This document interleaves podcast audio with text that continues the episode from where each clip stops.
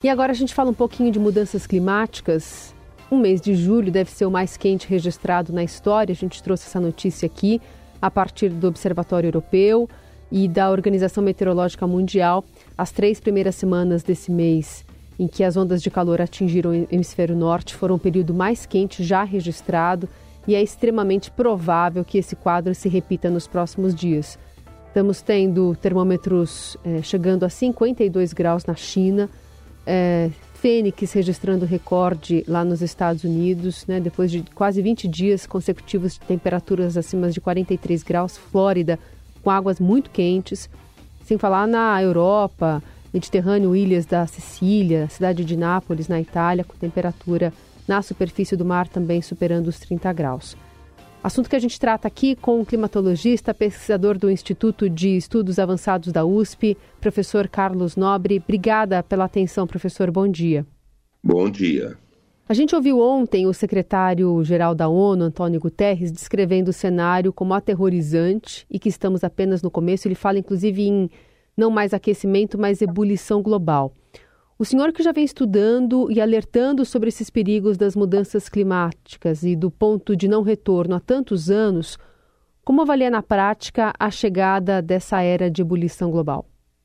Sem dúvida, é, num certo sentido, é até importante perceber que esses eventos extremos eles já estão acontecendo com muito mais frequência e que não existe nenhuma outra possibilidade para nós, a humanidade, do que não atendermos as metas do Acordo de Paris, que é não deixar a temperatura ultrapassar 1,5 graus aqui em todo o planeta, que já é uma temperatura mais alta do que atual. Em 2022 a temperatura estava 1,15 graus mais quente no planeta como um todo. Agora, nesse mês de junho e, e julho, ela já passou de 1,2, 1,3 graus, uh, mas é, nós temos que tomar muito cuidado, porque se as emissões continuarem a não serem reduzidas, elas cresceram em 2022, elas cresceram no primeiro semestre de 2023,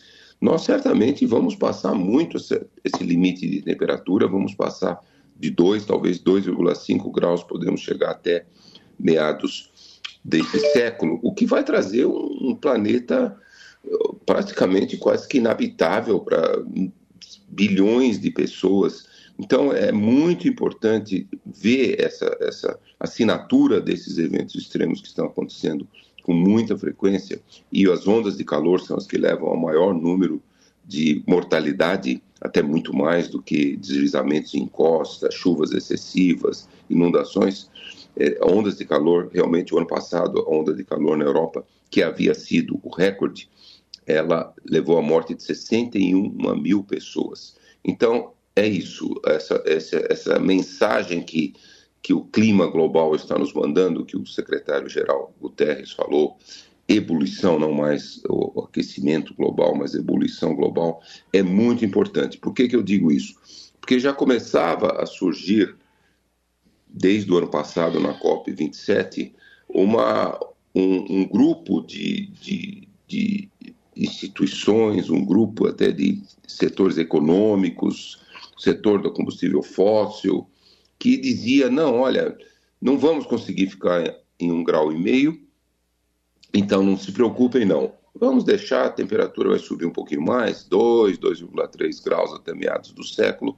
Aí na segunda metade desse século, nós vamos já ter desenvolvido tecnologias que vão retirar centenas de bilhões de toneladas de gás carbônico da atmosfera, e aí nós vamos reduzir a temperatura para não mais de um grau e meio. Mas nós não podemos deixar isso acontecer, porque será muito grave e nós vamos passar de vários pontos de não retorno, inclusive da nossa querida Amazônia.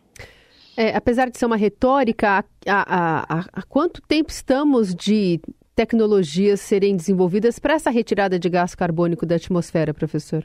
Tecnologias já vêm sendo desenvolvidas, mas elas ainda são numa escala econômica impossível, né? O 200 até 500 dólares para retirar uma tonelada de gás carbônico da atmosfera.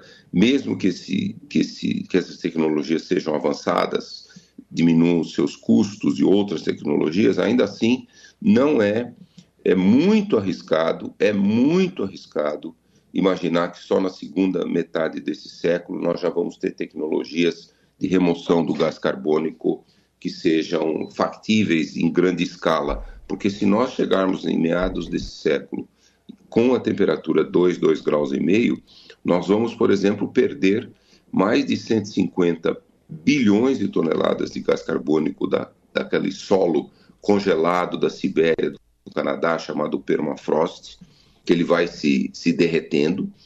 E também, e é isso que eu tenho falado há muitas décadas, nós vamos passar do ponto de não retorno da Amazônia. Se nós passarmos esse ponto de não retorno, que é um desmatamento acima de 20, 25 é, por cento de toda a floresta e um aquecimento chegando a 2 graus e meio, nós vamos perder mais de 250 bilhões de toneladas de gás carbônico e fora outras perdas que nós teremos no sistema planetário. Então, com, com isso, nós passamos desses pontos de não retorno e aí não, não atingimos mais, em hipótese nenhuma, o, o, as metas do Acordo de Paris. Então, uhum. nós realmente, e o, e o secretário-geral Guterres reforçou, o presidente Biden, ontem, num discurso que ele fez sobre essa onda de calor afetando demais também os Estados Unidos, ele também repercutiu que nós temos que reduzir as emissões em 50% até 2030 e zerar as emissões líquidas até 2050. É, é interessante o senhor puxar aí o Biden, porque ele, apesar de fazer esse anúncio, chamar atenção para o calor extremo de, de ameaça existencial, destinar um pacote para garantir água potável, formas de combater incêndio, falar em mortes de trabalhadores devido à exposição ao calor, é, ele não. Ele resistiu a algumas correntes do Partido Democrata e organizações de defesa ambiental que querem a declaração de emergência climática, porque aí ele daria mais poderes para tomar medidas de forma mais ágil. Ele também é, tem dificuldade dentro do Congresso em aprovar um, alguns pacotes que, durante a campanha, ele prometeu né, para melhorar a questão ambiental por parte das emissões dos Estados Unidos. É, qual é o poder dessas, desses pacotes, por exemplo, anunciados por Biden é, e do que ele pode fazer é, dentro do, do, da possibilidade política ali que ele tem favorável, ainda que sendo um player muito importante global? Olha, sem dúvida, do ponto de vista político, uh, várias dessas medidas anunciadas pelo presidente Biden, elas são importantes, que são medidas para avançar muito em tornar as, as, as populações do mundo e as populações dos Estados Unidos, cerca de 80 milhões de americanos estavam sofrendo com esses extremos da onda de calor nos Estados Unidos, é, é muito importante aumentar adaptação, né? Adaptação fica até um pouco é, difícil de entender. O ano passado na Europa, 61 mil pessoas morreram devido àquele extremo de calor, quando os sistemas meteorológicos prevêem com muitos dias, com uma, até duas semanas os extremos de calor. Então, por que que mesmo a previsão dos extremos de calor sendo tão uh, boa, por que que não se tomaram medidas de, de aumentar a resiliência, principalmente dos idosos, principalmente uhum. pessoas com doenças? Então, é, o, o presidente Biden foi muito nessa linha também, de aumentar a resiliência da, das pessoas a esses extremos de ondas de calor. Isso é muito correto. Agora, os Estados Unidos, historicamente, é o país que mais emitiu gases de efeito estufa. É, a China em segundo lugar. Hoje, a China emite mais que os Estados Unidos, os Estados Unidos em segundo lugar. E o, o presidente Biden tem tido muito, muita dificuldade em conseguir aprovação de medidas de redução das emissões muito rapidamente. Ele conseguiu uma, uma aprovação no Senado, mas não foi a meta que ele tinha quando o candidato ele fez uma meta muito mais uh, ambiciosa, ambiciosa. Né? É, depois ele reduziu e também esse é um grande problema que o presidente Biden tem que na, na Câmara dos Deputados existe na, na eleição do ano passado uma maioria os, os republicanos eh, eles assumiram uma maioria, uma maioria pequena, mas é uma maioria. Agora, eu eh, diria que essa onda de calor, essa, esses extremos climáticos que nós estamos observando em 2022, 2023, po, provavelmente vão também fazer muitos deputados republicanos, eh, políticos republicanos, começarem a, a, aceitar que a mudança climática não pode continuar, porque o, o, os negacionistas, eh, os seguidores do, do, do grande negacionista, o presidente Trump, ex-presidente Trump, eles essa, essa, essa classe política de negacionistas de mudanças climáticas, ela, ela vem diminuindo com o tempo. E agora, com essas ondas de calor, eu imagino que muitos republicanos vão começar a entender que é muito urgente que todo mundo, mas também os Estados Unidos, passem a reduzir muito rapidamente as suas emissões. Essa avaliação é importante para a gente pensar também sobre o Brasil. Por aqui também a gente tem classe de políticos negacionistas. E, além disso, uma indisposição, talvez, de alguns setores da economia de fazer essa virada, porque tem custos envolvidos, apesar de é, diversos outros estudos apontarem que quanto antes essa virada, melhor, é, não só para a cadeia, mas também pensando no planeta. Queria te ouvir sobre. É, até uma fala que o senhor tem feito, né, de que as mudanças climáticas provocadas pelo homem poderão fazer com que o Brasil tenha uma área dentro do país que seja comparado a um semiárido. Quais sinais já apontam para esse cenário por aqui hoje e de quanto tempo a gente está falando aí é, para, especialmente o Nordeste, né, ser cada vez mais acometido. E aí se, se fala em cadeia também, o centro-oeste do país que também está sofrendo bastante, e é um grande produtor, por exemplo, né, de, de grãos, depende. É, a economia depende muito desse setor do agro também. Queria que você colocasse esse contexto das mudanças sobre o Brasil, por favor, professor. Sem dúvida, se nós ultrapassarmos 2 graus e meio, 3 graus na temperatura global, o Brasil sofre demais. A economia do Brasil sofrerá demais. Um país é, grande produtor de alimentos, somos o quarto maior produtor de alimentos depois de China, Índia e Estados Unidos é o Brasil. Somos o segundo maior exportador de alimentos depois dos Estados Unidos. E, é, por exemplo, nesse cenário de mudanças climáticas aí passando 2,5, 2,5 3, o, uma parte dentro do semiárido se tornaria um semideserto, o semiárido se expandiria muito sobre ali o, o leste, o nordeste do Cerrado, ali na, na, Bahia, parte de Minas Gerais, até mesmo parte de sul do Tocantins, ali, o, o ali é, é, é, é uma vegetação, uma savana tropical, que é o nosso Cerrado, ali se tornaria um semiárido, que é o clima uh, atual de, de, grande parte do Nordeste. Uh, como eu falei, a Amazônia, grande parte da Amazônia, todo o sul da Amazônia, da floresta amazônica, ela se tornaria um, uma, savana tropical muito degradada. Então, toda essa região do sul da Amazônia e do norte do Cerrado, nesse cenário climático, ela deixa de ser uma, uma região produtora, grande produtora de, de, de, de soja e de outros produtos agrícolas aí tradicionais, é, porque o clima ficaria muito quente, com ondas de calor muito quente, muito seco.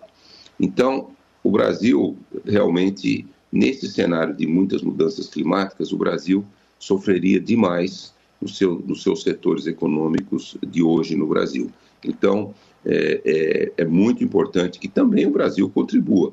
Né? Em primeiro lugar, é, praticando a agricultura regenerativa, que é uma agricultura que emite muito menos carbono, pode-se até sonhar se a Embrapa já fez esses cálculos, né? o Brasil poderia, lá atrás, em 2016, a Embrapa fez um estudo dizendo até 2030 a agricultura brasileira poderia ser neutra em carbono, quer dizer, a agricultura absorver muito carbono e equivaler emissões líquidas zero da agricultura.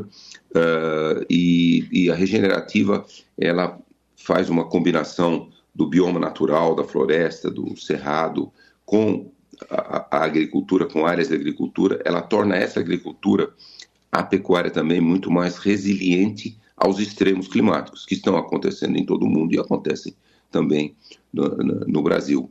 E então essa agricultura regenerativa ela diminuiria as emissões e se tornaria mais resiliente. A, a quantidade da agricultura brasileira que se já é já pratica agricultura regenerativa ainda é pequena, ainda que está se expandindo, ainda que muito lentamente.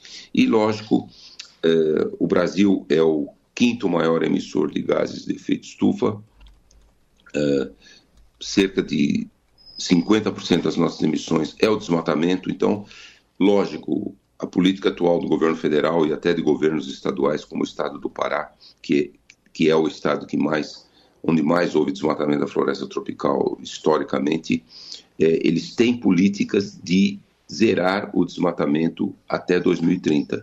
Então, nós temos que torcer muito que o Brasil zere o desmatamento de todos os biomas brasileiros até 2030, e com isso nós reduziríamos muito as emissões do Brasil. O Brasil se tornaria, o Brasil pode se tornar talvez o primeiro país do, do mundo a zerar suas emissões.